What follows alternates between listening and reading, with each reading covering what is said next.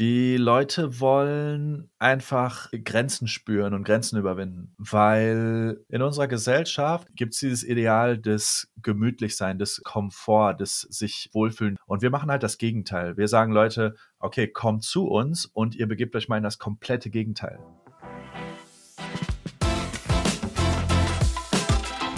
Sportmanagement Insight. Persönlichkeiten aus dem Sportbusiness.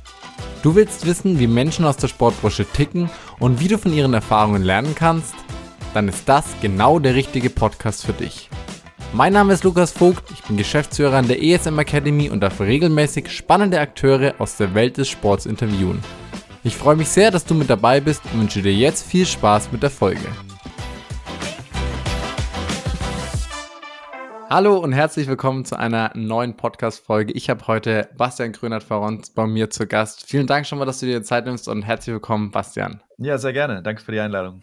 Du bist Gründer ursprünglich mal und auch ähm, CEO von Mammutwasch. Ihr bietet Extremwanderungen an, bis zu 100 Kilometer. Habt euch 2013 gegründet und habt dabei immer das Ziel, das habe ich zumindest mal so ein bisschen vernommen, dass ihr einerseits wunderschöne, interessante, abwechslungsreiche Wanderungen anbieten wollt, auf der anderen Seite aber natürlich auch einfach maximale Sicherheit, egal wie die Wetterbedingungen und so weiter sind. Habt jetzt für 2024, ich glaube, ich habe 14 verschiedene Städte gezählt, natürlich viel in Deutschland, aber auch Wien und zweimal Kopenhagen zum Beispiel. Ist das soweit erstmal richtig? Das ist soweit erstmal richtig. Okay. Ja. Dann mal direkt die Frage. Also, wie gesagt, ich habe schon gesagt, 100 Kilometer Wanderungen, also bis zu 100 Kilometer Wanderungen. Wie kamt ihr auf diese Idee? Also, wie du ja gesagt hast, losgelegt haben wir 2013 mit dem, was wir jetzt heute Mammutmarsch nennen. Wir haben aber sogar ein paar Jahre vorher schon mal auf eigene Faust 100 Kilometer marschiert. Das war ich mit meinem Freund Philipp, der dann auch damals Mitgründer war vom Mammutmarsch. Wir sind im, im Grunde, wir wollten einfach rausfinden, wir waren einfach, wir waren einfach ein bisschen verrückt und wollten einfach rausfinden, ob wir 100 Kilometer marschieren können in 24 Stunden. Haben uns dann hier bei uns in der Gegend eine Route zusammengelegt und sind losmarschiert. Ein paar Freunde haben uns mit dem Roller dann irgendwo im Park zwischendurch Nudeln gekocht. Also wirklich so komplett spontan. So, es war auch wirklich an einem Freitag haben wir gesagt, so, ah, ich habe Philipp angerufen, wollen wir nicht morgen mal die 100 Kilometer holen? Ah ja, komm wir probieren morgen mal die 100 Kilometer. Und das ist die Geburtsstunde des Mammutmarschs. Also eine, anfangs eine persönliche Herausforderung. Wir wollten einfach, wir sind auf die Idee gekommen, schaffen wir 100 Kilometer, sind losmarschiert, haben es gemacht, haben natürlich dabei unfassbar gelitten, waren furchtbar vorbereitet. Ich habe irgendwelche alten Sneakers getragen und keine vernünftigen Lauf-Wanderschuhe und also furchtbar vorbereitet, einfach komplett naiv. Aber im Nachhinein macht es das noch cooler, weil wir letztendlich dann auch unter den Bedingungen einfach uns gesagt haben, wir setzen uns dieses Ziel, wir ziehen das jetzt durch, wir machen 100 Kilometer und das haben wir dann letztendlich gemacht. So ist es entstanden, so ist die Idee entstanden. Und ein paar Jahre später saßen wir zusammen in einer Bar in Berlin-Neukölln und haben uns gedacht, ah komm, nochmal Mammutmarsch, lass uns das, weil da hieß es ja noch nicht Mammutmarsch, lass uns doch nochmal die 100 Kilometer machen.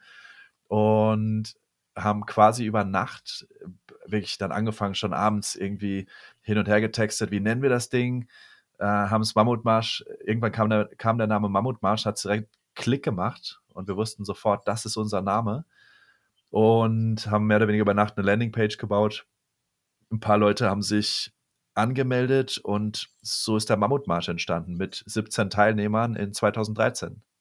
Krass. Ähm, ja, mittlerweile sind dann noch viele tausende weitere Teilnehmer und Teilnehmerinnen dazugekommen. Du hast jetzt gerade gesagt, ähm, ihr wolltet damals quasi einfach mal wissen, so diesen Kick, schaffen wir die 100 Kilometer oder nicht? Wenn du jetzt mal so ein bisschen das Feedback aufnimmst, das ihr in den letzten Jahren wahrscheinlich so bekommen habt, was sind denn so die, die größten Motivationen oder was treibt die Menschen an, wirklich sich zu sagen, okay, ich will jetzt 100 Kilometer am Stück laufen? Die Leute wollen einfach Grenzen spüren und Grenzen überwinden. Weil ich glaube, in unserer Gesellschaft oder allgemein in, in, in, in unserer Zeit, äh, gar nicht mal speziell in unserer, unseren westlichen Gesellschaften, speziell doch vielleicht schon eher hier als in, in, in anderen Regionen, gibt es dieses Ideal des Gemütlichsein, des, des Komfort, des sich, sich wohlfühlen, des schlechte Wetter vermeiden, Kälte vermeiden, schön aufheizen, so alles möglichst in einem, in einem, in einem komfortablen Bereich halten. Und wir machen halt das Gegenteil. Wir sagen Leute, okay, kommt zu uns und ihr begebt euch mal in das komplette Gegenteil. Ihr, ihr geht mal raus, auch wenn es kalt ist, auch wenn es einen Platzregen gibt. Und dann geht ihr mal an eure Grenzen, bis es wirklich weh tut. Oder wir haben ja auch, die, die kürzesten Distanzen, die wir haben, sind ja 30 Kilometer. Wir haben 30 Kilometer, wir haben Marathondistanz. Bei den Distanzen ist es nicht wie bei einem Hunderter, dass du wirklich, beim Hunderter jeder kommt irgendwann an den Punkt, wo er sagt, nee, ich will nicht mehr, ich höre jetzt auf. Äh, beim 30er noch nicht, aber trotzdem würde ich sagen, fang mit einem 30er an, auf jeden Fall, wenn du sowas noch nie gemacht hast. Selbst wenn du 30 Kilometer marschierst, bist du da mehr marschiert als 99 Prozent aller Menschen das jemals machen. Und ich glaube, das ist die, Haupt, die Hauptmotivation, dass wir in uns drin wissen, dass wir nicht dafür gemacht sind, einfach nur ein komfortables Leben zu führen und einfach nur in, in, im warmen Wohnzimmer zu sitzen und Nachos zu futtern und Fernsehen zu gucken. Ich glaube, wir, wir spüren einfach, da, da fehlt doch was. was wann, wann, wann tue ich denn mal wirklich die Dinge, zu denen ich fähig bin?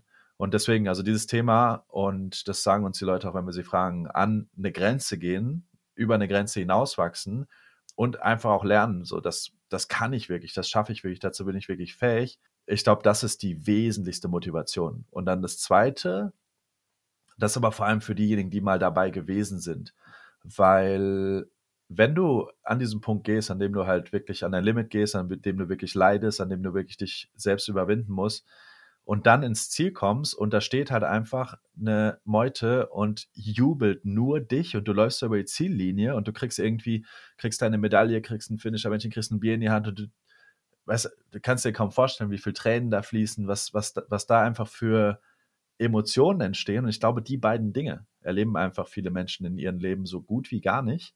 Und deswegen, wenn sie es dann mal erleben, dann merken sie, okay, krass, ja, so fühlt sich's an, wirklich lebendig zu sein und wirklich mal dahin zu gehen, wo ich hingehen kann. Ja, ich glaube auch, das ist ein unfassbares Gefühl der Selbstwirksamkeit, wenn man so ein, so ein Ziel hat, was vielleicht am Anfang bei der Anmeldung oder wenn man sich das erste Mal Gedanken darüber macht, absolut utopisch erscheint und das dann am Ende wirklich zu meistern und dann noch dieses, was du gerade als zweites angesprochen hast, in diesem gemeinschaftlichen Gefühl auch das dabei zu erleben, ähm, ja, stelle ich mir extrem, extrem spannend, extrem ja, bereichernd auch fürs Leben vor. Was würdest du denn sagen, sind dann auf so 100 Kilometer, du hast gerade erzählt von deinen Freunden, die bei euch, für euch da Nudeln im Park gekocht haben, irgendwie, was sind denn so die größten Herausforderungen der Teilnehmer auf dieser Strecke? Naja, eine riesige Herausforderung ist der Kopf, der dir sagt, sobald es halt wirklich anstrengend wird, dass es nicht mehr weitergeht, weil die allermeisten Menschen haben nie ausprobiert, bis wohin sie gehen können. Und jetzt nicht nur im, in unserem Sinne, sondern in, in, in jederlei Hinsicht. Ich glaube, viele Menschen waren noch nie an ihrem Limit oder annähernd an ihrem Limit. Und deswegen, der Kopf, wenn du sowas noch nie gemacht hast, sagte der Kopf sehr viel eher, dass du nicht mehr kannst. Und das erstmal zu verstehen, nur wenn es anstrengend wird, kann ich trotzdem entscheiden, ich mache noch einen Schritt oder ich mache noch einen Kilometer und ich mache noch einen Kilometer das ist allein schon ein Switch, den nicht jeder kann. Ich glaube, Sportler können das, Menschen, die einfach durch, durch, durch schwierige Zeiten gegangen sind, schwierige Dinge überwunden haben, haben das vielleicht mal gelernt. Aber ich glaube, also das ist eine Sache, dieser Switch im Kopf zu, hin zu, ich kann wirklich Dinge tun, die ich mir gar nicht zugetraut habe. Also hinzu, ich, über, ich erschaffe überhaupt neue Möglichkeiten für mich. Und das Zweite, ganz einfach Knie, Füße, Schmerzen, schmerzende Beine. Also sowas ist halt einfach natürlich irgendwann massive Herausforderung, wenn, wenn dann, vor allem wenn das Equipment nicht richtig ist. Also wenn du Schuhe hast, die halt nicht hundertprozentig passen oder wo du Blasen in kriegst, dann bist du halt irgendwann an dem Punkt, wo du halt krumm läufst und dann fängt alles an zu schmerzen und das kann eine enorme Herausforderung sein, die aber auch schon Leute also ich habe schon Leute gesehen, die bei 50 Kilometer gegangen sind wie ein Zombie und durchgezogen haben. Ja, ja, ist krass. Wir, wir empfehlen es nicht unbedingt. wir sagen auch, hör auf deinen Körper. Aber das ist, das ist eben dieser, dieser Grad, ne? Also so verletzt dich nicht, aber wenn du das Gefühl hast, es ist wirklich nur Müdigkeit, es ist wirklich nur Erschöpfung, es ist wirklich nur, es sind schlappe Muskeln, dann kannst du weitergehen. Dann kannst ja. du mit dem Kopf weitergehen. Ja, das ist äh, total spannend, was du da gerade erzählst, weil die so, so ein Ehrgeizgefühl, weil meine, natürlich hat das irgendwie jeder Leben, jeder Mensch auch in seinem Leben, in seinem Alltag, im Beruf oder wie auch immer, dass er schon irgendwie mal kämpfen will, aber das ist ja was ganz anderes, ob ich dann quasi halt eben noch irgendwie noch ein, zwei Meter gehen muss oder ob ich es halt wirklich schaffe, mich selber so zu überwinden, noch auch ähm, dann so eine Marke zu schaffen. Das ist ja beeindruckend. Ähm, eine ziemlich große Herausforderung, die Leute auch haben können, ist den Widerstand, den sie aus ihrem Umfeld erfahren. Weil es ist ganz spannend. Immer, wenn wir diese außergewöhnlichen Dinge machen, wenn wir diese äh, in Anführungszeichen verrückten Dinge machen, wenn wir uns unseren Grenzen stellen, wenn wir uns extremen Herausforderungen stellen. Bei mir ist das halt, ich mache sehr viele solcher Dinge. Also ich gehe halt Freediven, ich halte die Luft an und gehe dabei tauchen. Ich mache Eisbäder, ich ähm, marschiere länger, als die meisten Menschen je, je marschiert sind. Und das sind halt alles so Themen, ähm, bei denen halt viele erstmal sagen würden, du bist doch, du bist doch bekloppt, du bist doch verrückt, warum machst du das? Und das Interessante ist, dass du dann teilweise wirklich einen Widerstand von außen erfährst. Das heißt also, jemand, der bei einem Mammutmarsch mitmacht, da sind bestimmt viele im Umfeld, die dann sagen, hey, warum machst du denn so einen Blödsinn? Und dessen muss man sich einfach, man, man muss sich einfach dessen bewusst sein, dass dieser Widerstand kommt, immer wenn man etwas macht, um auch über sich hinauszuwachsen und muss es halt einfach akzeptieren, muss halt einfach trotzdem seine eigenen Entscheidungen treffen. Zum Beispiel beim jetzt Freediving, meine Eltern äh, sagen, was machst du denn da für ein Blödsinn? Hör doch auf damit, mach doch, mach, mach, mach was, mach was anderes, mach was sicheres. Oder ähm, wenn ich Eisbaden gehe, dann äh, gleiches Thema. Ist das nicht gefährlich? Warum machst du das? Das ist doch blöd, ich bin lieber im Warmen. Wo wir, das ist dasselbe Thema, über das wir ganz am Anfang gesprochen haben. Dieses Komfortzone, dieses in, in dem Bereich bleiben, in dem ich mich sowieso wohlfühle und an eine Grenze gehen und diese Grenze austesten. Und wenn ich an diese Grenze gehe, das, das ganze Potenzial für Wachstum ist hinter diesen Grenzen. Jedes Potenzial, mich selber zu entwickeln und ähm, selber Dinge zu schaffen, Dinge zu tun, die ich vorher noch nicht geschafft habe, liegen hinter dieser Grenze dessen, was mich erstmal richtig herausfordert. Und trotzdem ist es so, dass unser Umfeld uns oft zurückhalten möchte und oft ähm, uns, uns das empfehle, sag ich mal, sag ich mal, diplomatisch oder aufzwingen, weniger diplomatisch möchte, was sie selber machen und was sie selber ähm, sich vielleicht auch zugetraut haben. Unfassbar spannender Punkt, Bastian. Vielen, vielen Dank dafür. Das ist eine Situation, die bestimmt jeder kennt. Entweder eben aus der Situation, dass er derjenige ist, der was Außergewöhnliches machen will oder vielleicht auch wirklich aus der anderen Situation. Und da sollte sich jeder vielleicht auch wirklich mal einfach selber hinterfragen, ob er schon mal in der Situation war, dass er jemand anderen da irgendwie versucht hat, irgendwie schlecht reinzureden, davon abzuraten oder über ihn nicht einfach supporten sollte oder vielleicht auch selber noch ähm, mit einsteigen sollte. Vielen, vielen Dank dafür den Einblick. Ihr habt bestimmt da viele, ganz viele besondere Geschichten auch von einzelnen Persönlichkeiten erlebt in den letzten Jahren. Ich bin auf einige gestoßen, vielleicht kannst du das mal kurz erzählen, und zwar der Name Jörg Frank. Wird dir bestimmt was sagen. Mhm. Ja, ist ein Teilnehmer von uns, der im Jahr, im letzten Jahr schon, also im Jahr 22, alle Mammutmärsche gemacht hat. Also der sich die Herausforderung gesetzt hat und ähm, das konkret angegangen ist, jeden einzelnen unserer Märsche im Jahr zu laufen und es geschafft hat. Also und ähm, jetzt hat er einen wunderschönen Medaillenhalter, ich glaube im Wohnzimmer hängen, wo halt aufgereiht sind die ganzen die ganzen Mammutmarsch-Medaillen von von 2022. Ähm, und sogar dieses Jahr die Theresa ähm, hat das Ganze nochmal gemacht. Also haben dieses Jahr die nächste Person, die, die das auch angegangen ist und auch in, in diesem Jahr mal eben von, was hat sie gesagt, 500 auf, auf 2000 Kilometer Patch, wir haben ja so Patches, so Kilometer Patches, also äh, einiges draufgelegt hat. Das ist schon echt, schon ja, unfassbare Leistung, die da erzielt wird. Wenn wir nochmal kurz zu dir, auf dich zu sprechen kommen, also du hast vorhin schon mal kurz erzählt, 2006 so euer erster Lauf, 2013 dann die erste Website und dann der erste Lauf mit 17 Teilnehmern. Kannst du irgendwie kurz beschreiben, wie sich das entwickelt hat und seit wann aus diesem ursprünglichen Hobby auch wirklich eine Berufung dann wurde? Eigentlich, wie du ja, wie du ja selber siehst, zwischen ersten, zwischen unserem eigenen Versuch, 2007 war es übrigens. Wir haben uns selber irgendwann mal, wir haben selber mal, du hast wahrscheinlich irgendwo 2006 gelesen, wir haben es irgendwann äh, als wir alte Fotos gefunden haben, haben wir festgestellt, nee, es war definitiv 2007. Also nur 2007, der Korrektheit halber, ähm, okay. war unser eigener Versuch. Und 2013 der erste Mammutmarsch. Und was du ja schon sehen kannst an der, an der zeitlichen Spanne, die dazwischen liegt, ähm, ist, dass wirklich wir danach erstmal gar nicht viel darüber nachgedacht haben. Und dann also trotzdem, trotzdem siehst du ja daran, wenn es irgendwie nach Jahren zurückkommt, dass es, dass es uns irgendwie immer noch beschäftigt hat, dass es immer noch bei uns im Kopf war. Und dann klein gestartet. Im Grunde am Anfang war es nur einmal im Jahr. Nebenbei war halt Mammutmarsch. Und ich, ich würde sagen, dass wir dann wirklich gesagt haben, jetzt, jetzt machen wir es mal richtig, jetzt gehen wir mal all in. Das müsste Übergang 2017, 2018 gewesen sein. Also so, ich würde sagen, vor allem 2018, weil 2016 hatten wir noch ein Event nur, ein Berliner Event, und das ist in dem Jahr in die Hose gegangen. Das heißt, das haben wir in dem Jahr abgebrochen. Das war der bis zu dem Zeitpunkt größte Marsch, den wir hatten, mit zweieinhalbtausend Teilnehmern. Kurze Geschichte, also kurz für alle, die die Geschichte nicht kennen, sehr kalte Nacht. Ähm, viele Leute hatten Probleme, Leute sind zusammengebrochen teilweise. Und dann war es halt auch ein gewaltiger Sprung, den wir gemacht haben von irgendwie 1000 oder unter 1000 im Vorjahr auf zweieinhalbtausend im Jahr 2016, wo dann noch einfach die Behörden und alles Mögliche noch nicht so darauf vorbereitet war mit Rettungsdienst und so weiter. Und dann haben wir irgendwann in der Nacht gesagt, okay, ähm, wir, wir übernehmen jetzt Verantwortung und sagen es für dieses Mal ab.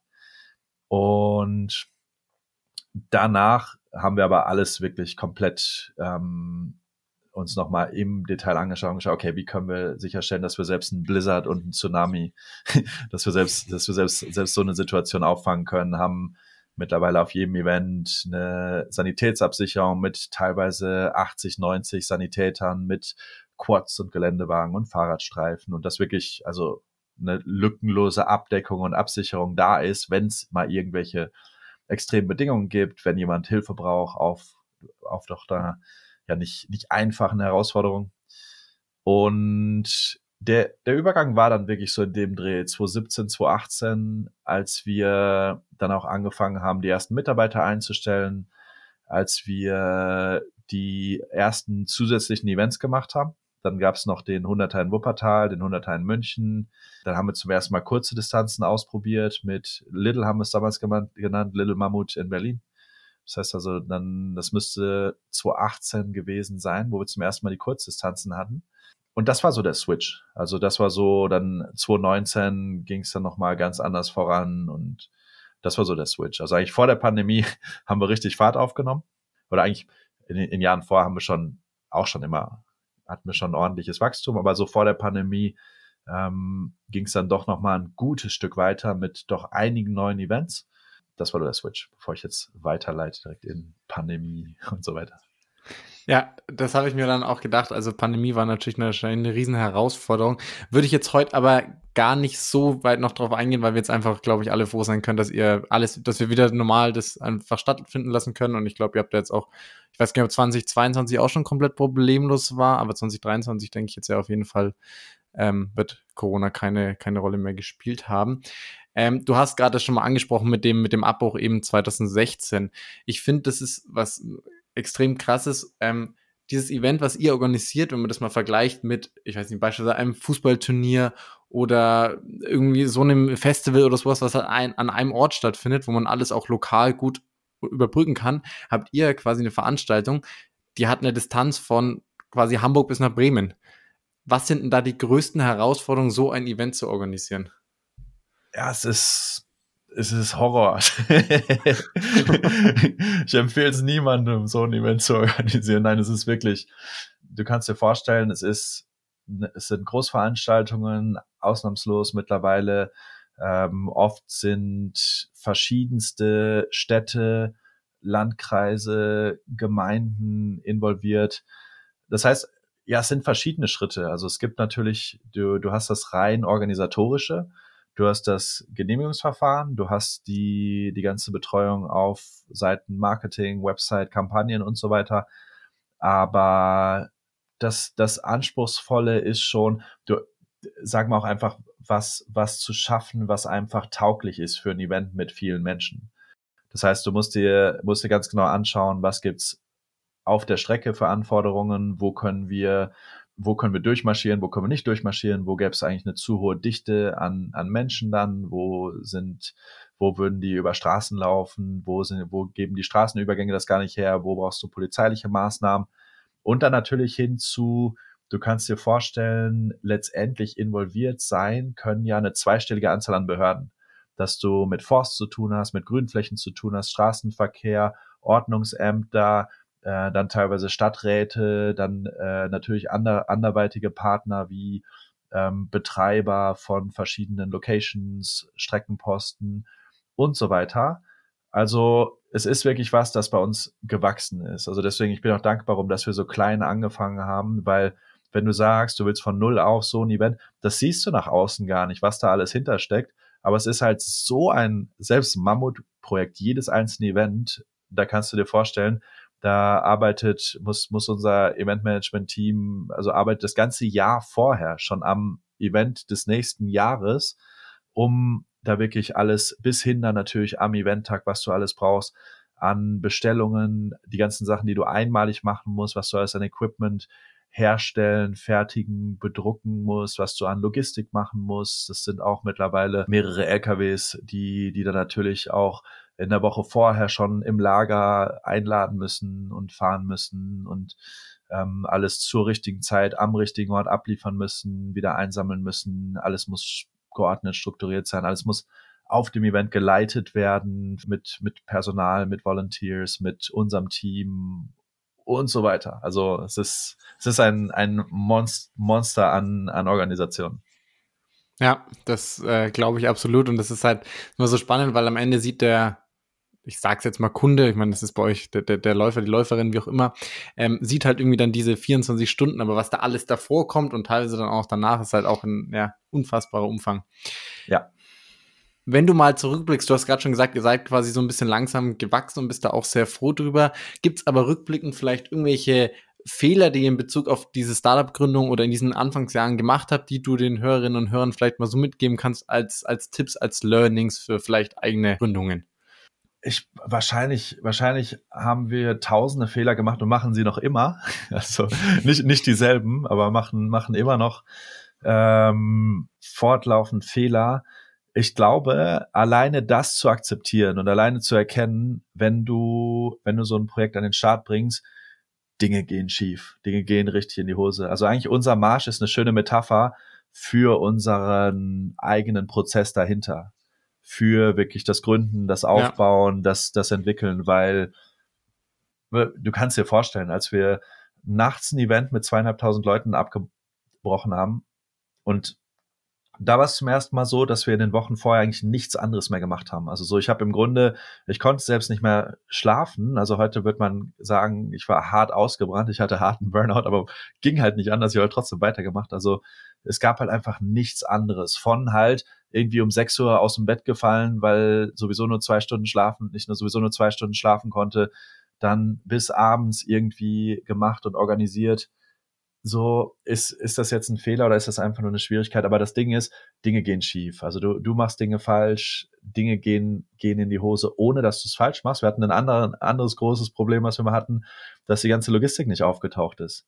Da hatten wir noch einen anderen Logistikpartner, und die, die LKWs sind dann einfach nicht angekommen. Da waren die, die Fahrer überplant und haben sich dann gesagt, nö, ich schlafe jetzt erstmal schöne Nacht. Die Lieferung war aber für zwei Uhr nachts terminiert und garantiert vom wahrscheinlich größten deutschen Logistiker ähm, damals noch und sind dann einfach nicht angekommen. Und wir haben dann irgendwie Krisenstab eingerichtet und versucht so, hey, wo können wir die LKWs finden? Zur Not brechen wir sie auf und holen uns unsere Sachen raus.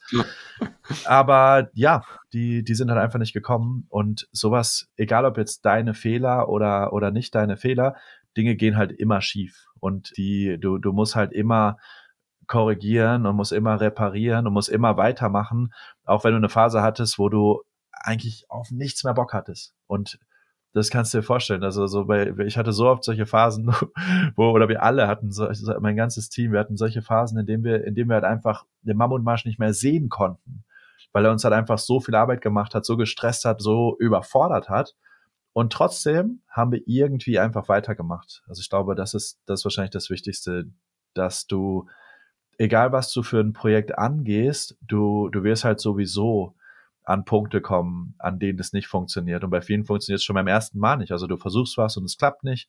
Und ich glaube, das Wichtigste ist, sieh das einfach als einen Schritt auf dem Weg. So, du probierst was und es klappt nicht. siehst halt Schritt eins. Okay, ich gucke mir das an, was hat da nicht geklappt? Ich lerne daraus, ich mache weiter. So, das ist eigentlich die Hauptlektion, glaube ich. Ja, und wie beim Mammutmarsch auch eben Ausdauer und Ehrgeiz immer wieder, ähm, ja, muss man einfach da durchhalten und das nee, finde ich gut, finde ich gut. Du hast Ein schönes Zitat dazu, kann ich noch eben reinwerfen, dass ich äh, ja. bei Dan, Dan Millman geklaut habe. Du kannst, äh, wenn du, wenn du auf Englisch, when running up a hill, wenn du einen Hügel hinaufläufst, kannst du aufgeben, so oft du willst, solange du weiterläufst.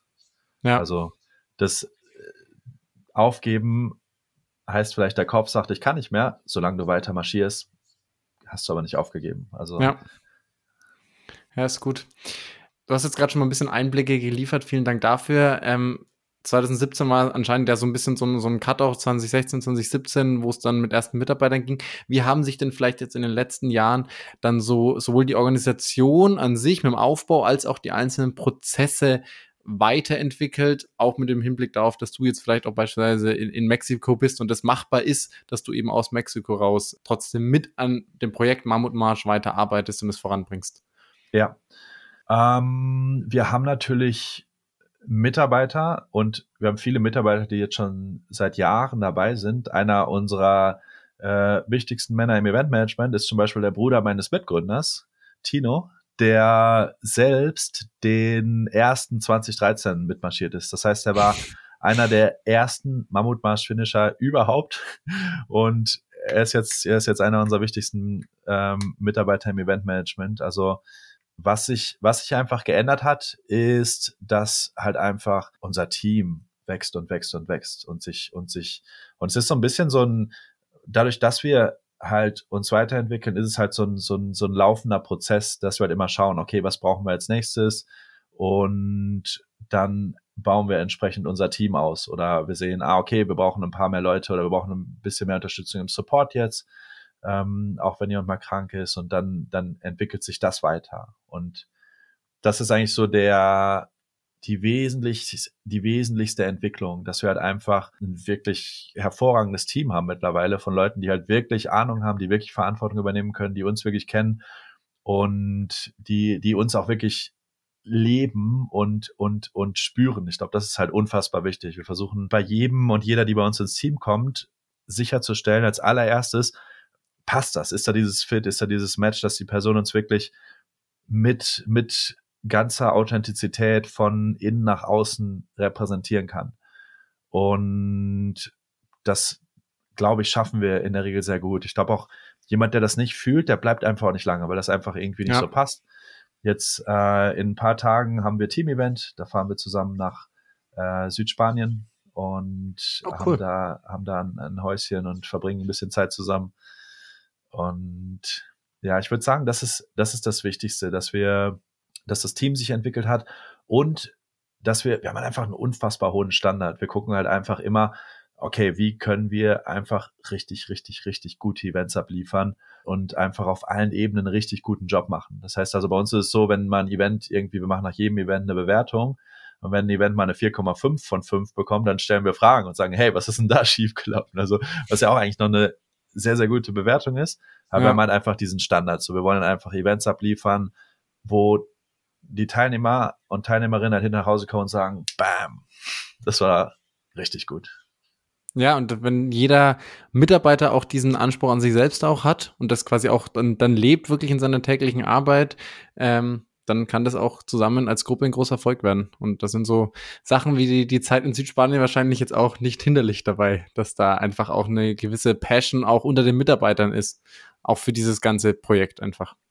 Ja, das ist so ein bisschen, fühlt sich an wie Klassenfahrt, so ein bisschen. Ja. du hast mir vorhin schon mal kurz gesagt, dass du dich größtenteils so um den Bereich Marketing kümmerst. Jetzt ist das, was ihr macht, ähm, Wandern, ja, was, was ich jetzt rein theoretisch auch einfach quasi allein machen könnte, ohne euch. Ihr habt aber es trotzdem geschafft, ja, mit dieser Marke Mammutmarsch einfach was aufzubauen. Was ist denn da so ein bisschen vielleicht das Geheimnis hinter dieser Marke? Worauf legt ihr da Wert? Naja, wir legen Wert darauf, den Menschen das Erlebnis zu geben, was sie bei uns bekommen. Und das hast du einfach nicht, wenn du 100 Kilometer marschierst und kommst nachts alleine wieder bei dir auf der Couch an oder, oder in deiner Wohnung an oder wo auch immer an irgendeinem Bahnhof nach 100 Kilometern und klatscht dann in die Hände und jubelst, hey, das war ja großartig. Also es ist, es ist einfach überhaupt nicht vergleichbar. Das ist so, es ist einfach auf, auf jeder Ebene ein anderes Erlebnis, eine andere Emotion, eine andere Energie, die einfach durch das, durch das Event fließt. Und ich glaube, das macht es letztendlich aus. Das macht es aus, warum es nicht vergleichbar ist mit dem, mit dem alleine marschieren. Und es, es ist einfach, es ist ja auch eine, eine mittlerweile eine, eine richtige, eine starke Gemeinschaft entstanden und halt auch einfach Teil dieser Gemeinschaft sein. Also einfach sich Teil, Teil unserer Gemeinschaft werden und das, das einfach auch spüren. Und das, das hören wir dann auch in den Geschichten immer nach den Events, wenn die Leute uns erzählen, hey, ich saß da irgendwie auf diesem Treppenabsatz und jeder, der vorbeikam, war komm schon, steh auf, mach weiter. So meinte irgendwie so, ja, und als ich da irgendwie zehn Minuten gesessen habe, da war ich wieder hoch motiviert, weil halt einfach jeder, der vorbeikam, mich halt einfach irgendwie angefeuert hat und mir irgendwie gute Worte mitgegeben hat. Und das ist, glaube ich, auch was, was unseren Spirit so ein bisschen ausmacht. So bei uns gibt's eigentlich, wir machen manchmal schon so Rankings oder so, vor allem wenn wir irgendwelche Aktionen machen, so so viele Schritte sammeln wie möglich oder so aber nie in einem Konkurrenzdenken. Also bei uns gibt es eigentlich kein Konkurrenzdenken. Bei uns gibt es eigentlich keinen Unterschied oder es gibt keinen Unterschied zwischen der ersten Person, die über die Ziellinie läuft, und der letzten Person. Also es gibt einfach keine Konkurrenz. Es gibt einfach nur, bei uns geht es darum, wir wollen jeder Person, die zu uns kommt, jeden Teilnehmer, jeder Teilnehmerin zeigen, was, was wirklich in, in ihnen steckt, was, was sie wirklich schaffen können. Und ich glaube, das macht's ziemlich einzigartig. Unfassbar guter Gedanke, prinzipiell zu sagen, ich nehme quasi diese Platzierung raus, wie es ja eigentlich bei fast jedem anderen Lauf-Event so ist. So, du bist halt erster, zweiter, dritter oder halt auch dann 2000 gewonnen, sondern einfach dieses Gemeinschaft zu stärken. Wenn es darum geht, irgendwie so, so Marken aufzubauen, gibt es immer verschiedene Strategien, was ich jetzt bei dir schon rausgehört habe. Ähm, ja, Wort Gemeinschaft oder wie es dann im, im Englischen heißt, die Community ist bei euch, glaube ich, unfassbar wichtig. Ich habe da ähm, ja jetzt vor, vor in den letzten Wochen den Adventskalender zum Beispiel mal gesehen, finde ich eine mega coole Aktion, den ihr da gemacht habt. Wie schafft ihr es, diese Community auch wirklich zu aktivieren? Was habt ihr da vielleicht für Kanäle oder ja, für, für Maßnahmen, um die wirklich in Schwung zu bringen? Mhm. Ich, ich glaube nach wie vor, das Herzstück sind die Events. Also das Herzstück ist dieses, dass wir eben wir sind keine Online-Community, weißt du, das macht einen riesigen Unterschied. So, es gibt ja mittlerweile viele, viele Communities, die sich nur online kennen, nur online miteinander interagieren. Und bei uns leiden die Menschen zusammen. Ich glaube, Thema Aktivierung. Wie aktivierst du eine Gemeinschaft? Lass sie zusammen leiden. Ich glaube, klingt, klingt ein bisschen, klingt ein bisschen absurd, ist aber, ich glaube, wenn wir allgemein, wenn wir Menschen Menschen, mit denen wir zusammen etwas Schwieriges durchstehen, quasi eine schwierige Herausforderung zusammen durchstehen. Ich glaube, mit den Menschen bauen wir viel einfacher, viel natürlicher eine Verbindung auf. Und äh, ich glaube, das ist wahrscheinlich das Schlüsselelement, dieses wir als Gemeinschaft haben. Und selbst wenn sie es nicht zum selben Zeitpunkt zusammen gemacht haben, haben sie trotzdem dieselbe Herausforderung überwunden. Und ich glaube, das ist so wie wahrscheinlich, wenn du in irgendeinem, durch irgendeinem Army Bootcamp gelaufen bist oder so, oder so eine Navy SEAL Hell Week oder so, da hast halt einfach danach so ein, so ein Bond. Und ich glaube, äh, die Events an sich sind da ganz, ganz, ganz wesentlich für, für auch dieses, dieses Element Community, äh, Community-Aktivierung. Ja, ich glaube auch so eine, so, so ein T-Shirt ähm, oder auch dann wenn die Leute quasi mit dieser Medaille um Hals rumlaufen würden, wenn jemand anders quasi, der den Marsch auch schon, schon mal gemacht hat, wie du jetzt gerade gesagt hast, egal ob es dasselbe war, dasselbe Jahr, dieselbe Stadt, was auch immer war, aber das ist, du, die würden sich sofort gegenseitig ansprechen, du hast sofort den gemeinsamen Nenner, weil du es geschafft hast, das gleiche Ziel zu überwinden, den gleichen, in Anführungsstrichen, Feind zu bekämpfen, diese, diese 100 Kilometer oder eben dann 30 oder welche Distanz auch immer, aber einfach so einen, diesen Mountainmarsch einmal gemeistert zu haben.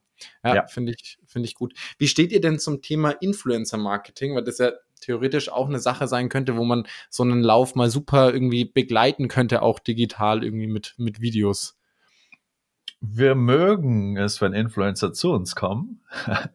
ähm, Influencer Marketing, wir, wir geben da nicht viel Budget für aus. Also wir, ähm, ich habe ein bisschen das Gefühl, dass ähm, viele Influencer viel mit großen Marken zusammenarbeiten und bei großen Marken oft eine Herangehensweise viel über Budgets erfolgt, ohne genau darauf zu gucken, was ist der Marketing-Effekt von meiner Kampagne, von meiner Aktion.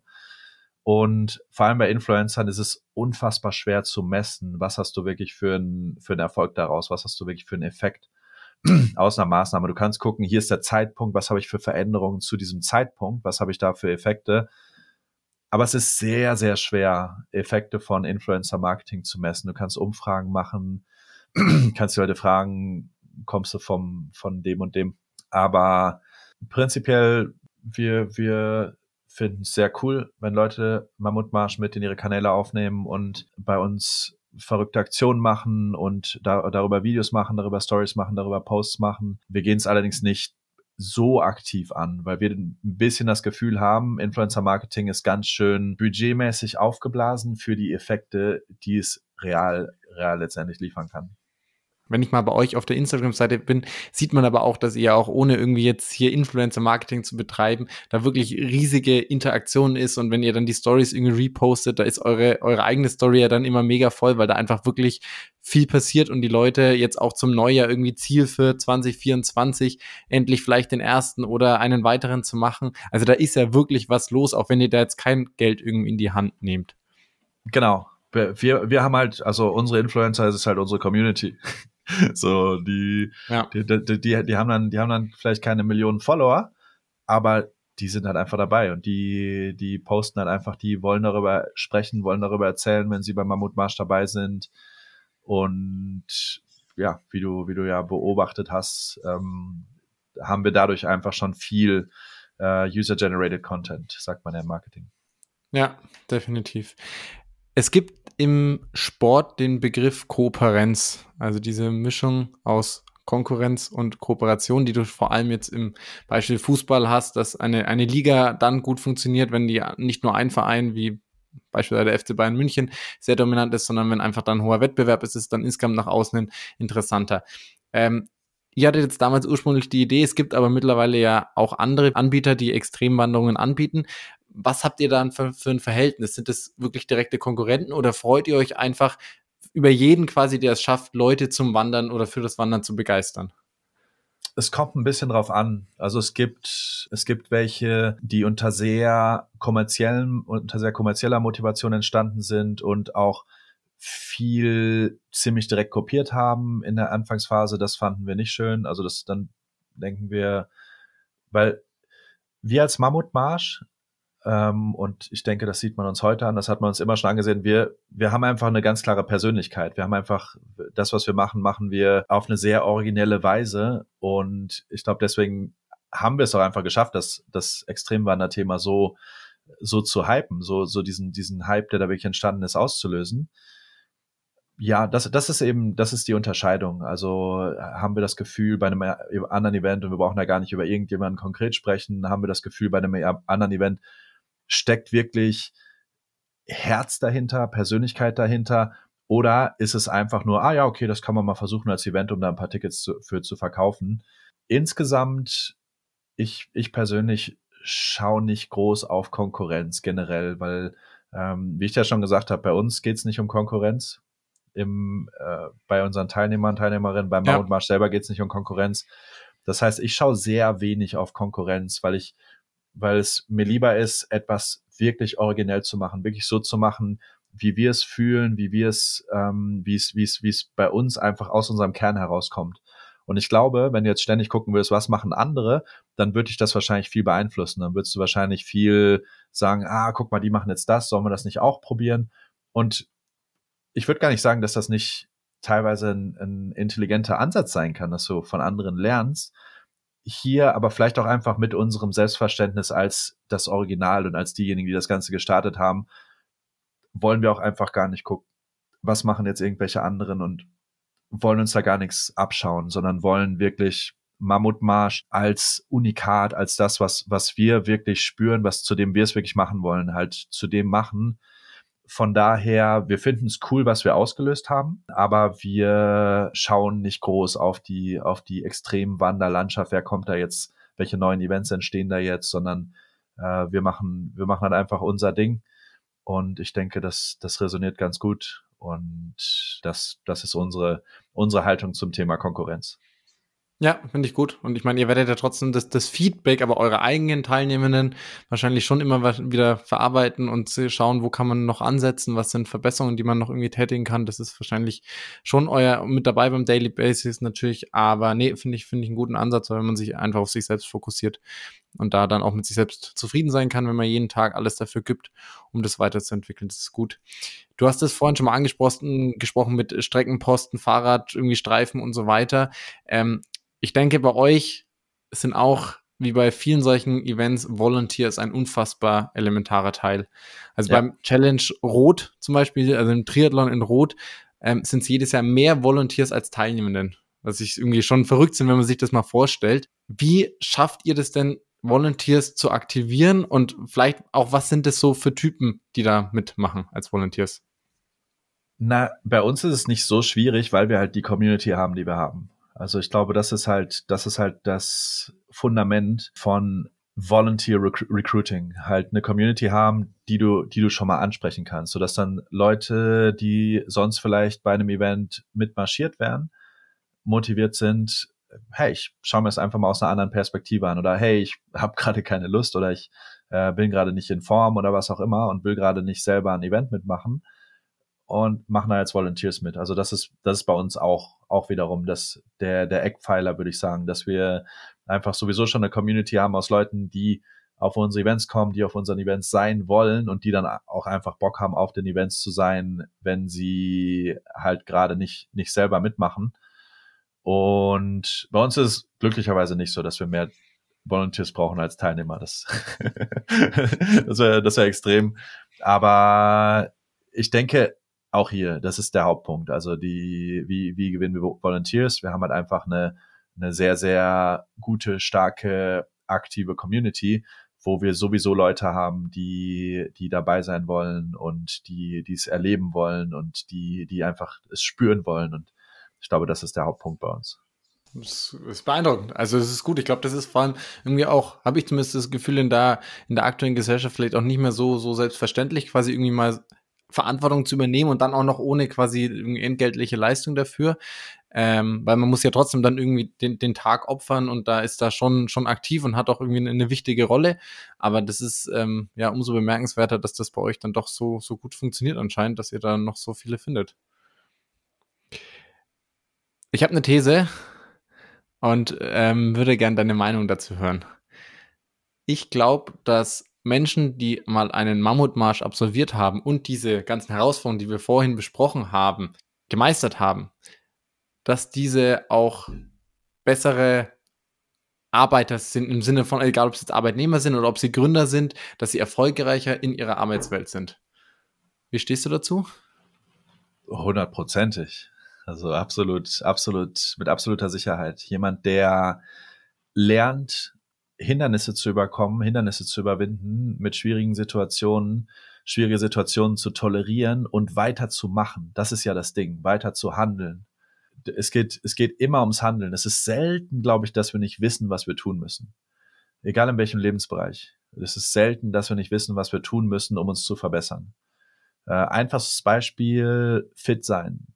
Also einfach in, in richtig guter Form sein. Alles, was du dafür machen musst, geh allein schon drei, viermal die Woche trainieren. Wenn du drei, viermal die Woche anständig trainierst und äh, Ernährung verstehst und dir, je nachdem, was dein Ziel ist, ein bisschen, ein bisschen Ziele setzt und ein bisschen Tracks, ein bisschen darauf achtest, erreichst du deine Ziele. In jedem Fall. Also es, es ist, glaube ich, ganz selten, dass wir nicht wissen, was wir tun müssen. Manchmal kann das der Fall sein, wenn jemand neu in ein Thema reinkommt, klar, dann musst du erstmal lernen. Aber meistens wissen wir ziemlich genau, was wir tun müssen. Und deswegen, wenn jemand lernt, wie kann ich die Dinge tun, auch wenn ich überhaupt keinen Bock mehr darauf habe? Wie kann ich, wie kann ich weitermachen, wenn, wenn alles in mir sagt, hör auf damit?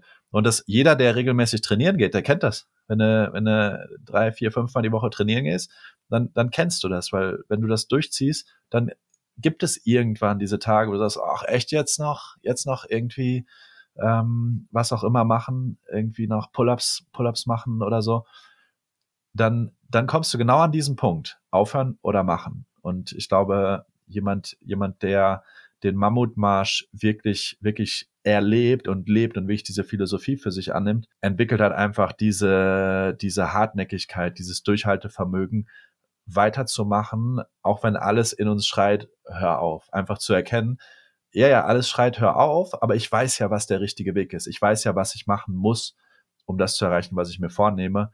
Und wenn du einmal gelernt hast, wirklich weiterzumachen, auch wenn es richtig anstrengend ist, auch wenn es richtig weh tut, dann ist es, glaube ich, sehr hilfreich. Sehr nützlich. Ist ja vielleicht mal die Idee in, ein, in eine Stellenanzeige einen absolvierten, absolvierten Mammutmarsch als Voraussetzung mit aufzunehmen. ich weiß nicht, ob das arbeitsrechtlich ginge, aber wäre wär sinnvoll. das Zeugnis. Nee, Finde ich äh, absolut auch. Also das ist, das sagt ganz, ganz viel über den, den Charakter eines Menschen aus. Eben nicht nur viel zu reden, sondern auch wirklich mal äh, zu machen und sich durchzubeißen und hinter der Entscheidung, die man getroffen hat, auch dazu stehen und alles dann dafür zu tun, auch dieses Ziel zu erreichen. Ähm, gleichzeitig aber immer noch diesen, diesen Teamgedanken zu haben. Es ist ja jetzt auch kein, und am Ende sind es deine eigenen zwei Beine, die dich irgendwie dahin tragen müssen, aber dabei bist du ja nicht allein auf diesem Weg dahin. Ähm, deswegen finde ich das eine absolut, ja, nicht nur körperlich, sondern insgesamt menschliche Hochleistung, so einen Mammutmarsch zu absolvieren. Ja absolut, ja. Ich würde gern zum Abschluss noch ein bisschen noch mal kurz auf dich zu sprechen kommen. Du hast, fand ich total spannend, während deinem Studium, BWL-Studium, auch mal ein Auslandssemester in Peking verbracht. Richtig? Ja. Was hast du da irgendwas Besonderes lernen können über die Kultur, über vielleicht auch die Arbeitsweise, was du dann auch vielleicht jetzt mitnimmst in dein Unternehmen oder in deinen Alltag? Naja, was macht man so mit, mit 20 im Auslandssemester? also, wir, wir sind schon, wir waren schon ordentlich feiern, Karaoke singen in China ganz groß, weißt du, erst feiern und dann diese, weißt du, diese, dass du halt so private Räume bekommst. Dann kannst du halt mit deinen, je nachdem wie viele Leute du hast, kannst du, gibt's welche für zwei Leute, gibt's welche für 30 Leute, hast dann so quasi deine Private After Party. Äh, das heißt, das war ein Ding, aber das, da wolltest du wahrscheinlich nicht drauf hinaus. also ähm, in Peking ähm, selbst, klar, ich glaube auch, ähm, dieses Reisen oder vor allem auch woanders leben, äh, ist auch in sich eine ziemlich krasse Herausforderung, oder kann eine ziemlich krasse Herausforderung sein und es kann ziemlich wertvoll sein, das zu lernen, quasi an einen neuen Ort zu kommen, egal wo das ist auf der Welt und einfach das Selbstbewusstsein zu haben, ja, lass mich, setz mich in Mumbai aus, setz mich in Rio aus, setz mich in Nairobi aus und ich komme klar. Ich, ich, ich äh, finde mich zurecht, ich richte mich ein, ich, egal was es ist, ich entwickle da, ich entwickle da mein Leben. Und ich glaube, das war wahrscheinlich eine Sache, weil ich zum ersten Mal wirklich in einer, in einer komplett anderen Kultur gelebt habe und da zurechtkommen musste. Und äh, ich habe da mit Kampfsport angefangen, habe da Brazilian Jiu-Jitsu, ironischerweise Brazilian Jiu-Jitsu in China, weil ich, ich war tatsächlich vorher, stand ich auch so auf Kung Fu und sowas. Und das gibt's tatsächlich gar nicht so viel. Also es gibt schon in, in manchen Regionen, aber äh, und dann dieses ganz traditionelle Ja, aber ich habe mich dann damals für BJJ entschieden, habe damit BJJ angefangen ähm, was mich dann eine ganze Weile begleitet hat. Das war sicherlich, sicherlich nicht unbedeutend. Aber sonst, ich glaube, der andere Punkt ist wesentlicher. Also dieses ähm, auch wieder irgendwo ankommen, wo, wo erstmal sich alles am Anfang erstmal schwierig anfühlt und aber einfach diese Schwierigkeiten überwinden und irgendwann, ähm, wenn man es mehrmals gemacht hat, das Selbstbewusstsein entwickeln. Ja, setz mich mit dem Fallschirm, schmeiß mich blind an einem gewürfelten Ort aus dem Flugzeug und ich komme schon klar. Ja, cool. Äh, was macht denn ein, was denn, wenn er keinen Mammutmarsch organisiert? Wir haben vorhin schon kurz drüber gesprochen. Du bist in Mexiko, hast da jetzt mittlerweile deinen dein Lebensmittelpunkt. Äh, was treibst du sonst noch so in deiner, deiner Freizeit? Äh, tatsächlich äh, einerseits Freediving, also Apnoe-Tauchen, ist eine Sache, die ich ähm, sehr aktiv, leidenschaftlich betreibe. Also das heißt äh, Luft anhalten und tauchen ohne Equipment oder mit einfachsten Equipment, Flossen, Neoprenanzug, Maske und damit. Wie lange schaffst du das so, wenn ich fragen darf? Also mein Maximum, der Unterschied ist ja immer, mache ich es in Ruhe oder mache ich es in Bewegung? Also einfach ja. nur quasi auf der Couch oder auch im, im Wasser machen wir es teilweise einfach mit dem Gesicht im Wasser und dann halt dich treiben lassen und so lange wie du kannst die Luft anhalten mit vollen Lungen. Also in Ruhe schaffe ich, ich glaube, mein Maximum waren 4,40, 4 Minuten 40 so. Und in Bewegung, wenn du ins Wasser gehst, also wir haben verschiedene Disziplinen, zum Beispiel wirklich in die Tiefe zu tauchen, an so einer Leine entlang, eine Boje runter, teilweise in die Tiefe zu tauchen.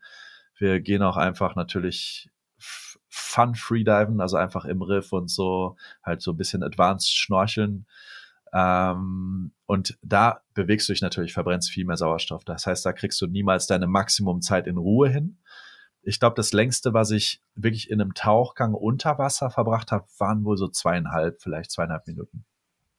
Trotzdem sehr, sehr lange Zeit, wenn jemand mal versucht, nur auf der Couch mal eine Minute die Luft anzuhalten. Ich glaube, dass da schon ganz, ganz viele Menschen riesige Probleme haben und dann zweieinhalb Minuten.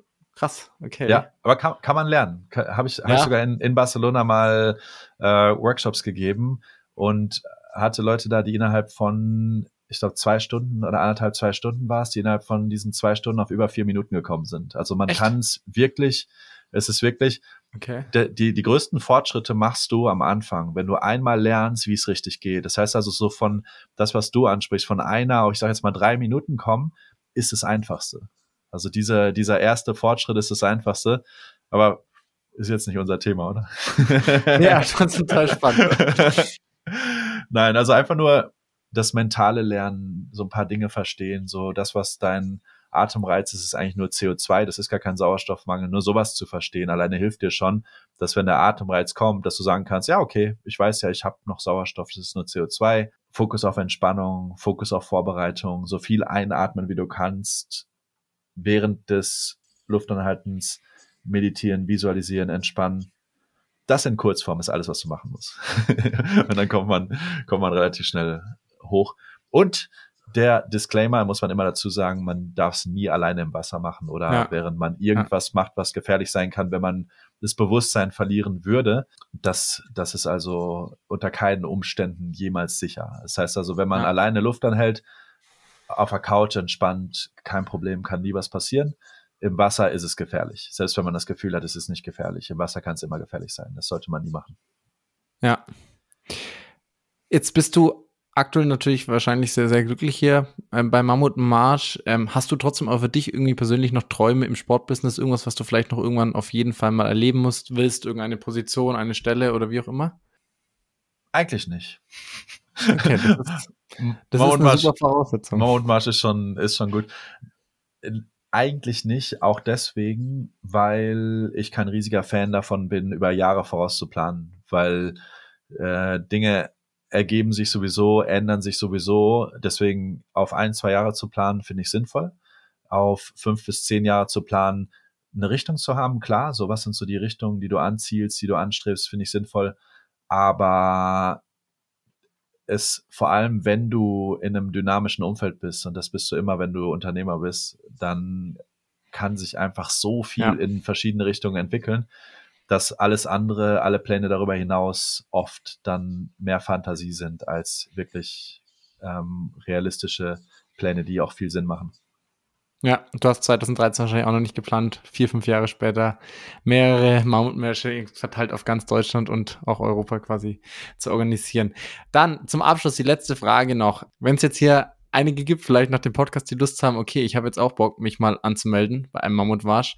Hast du drei Essentials, die du auf jeden Fall jedem empfehlen würdest, die er mitbringen sollte, wenn er die 100 Kilometer oder vielleicht auch zum Start erstmal die 30 oder 55 Kilometer bewältigen will?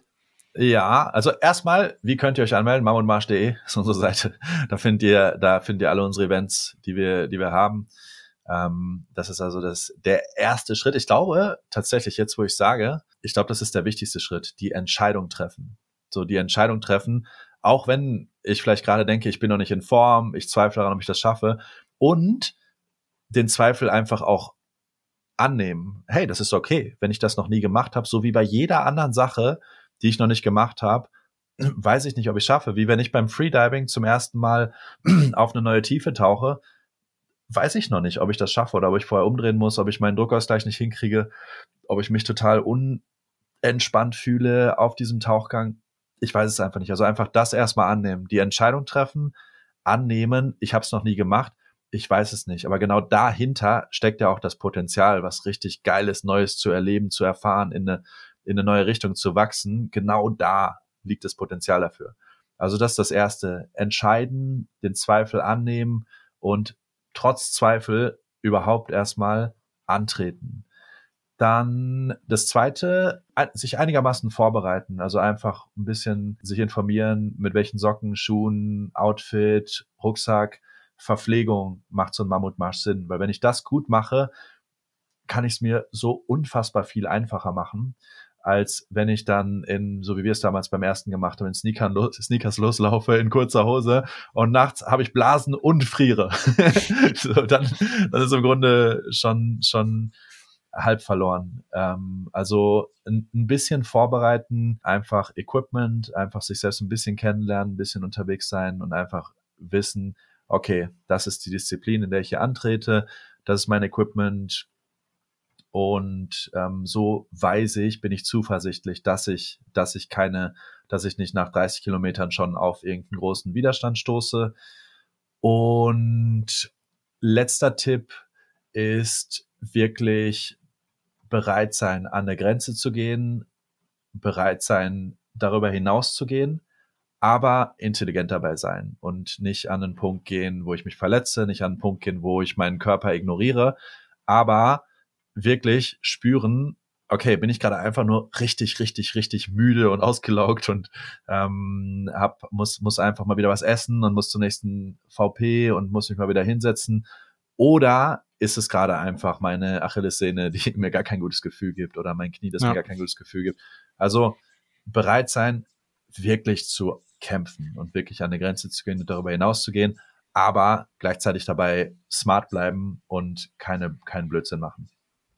Ja, das klingt gut, Bastian. Ich ähm, bedanke mich sehr für deine Zeit, für deine Einblicke. Super spannend, sowohl diese ja, gesellschaftlich persönlichen Eindrücke, die so ein, so ein Lauf mitbringt oder so ein, ja, dieser Mammutmarsch mit sich bringt, aber auch die ganzen organisatorischen Aspekte, die wir jetzt hier in der ja, letzten knapp Stunde beleuchtet haben. Vielen Dank, dass du dir Zeit genommen hast und alles, alles Gute dir. Danke dir, Lukas. Und ja, vielleicht sehe ich dich auch mal beim Mammutmarsch.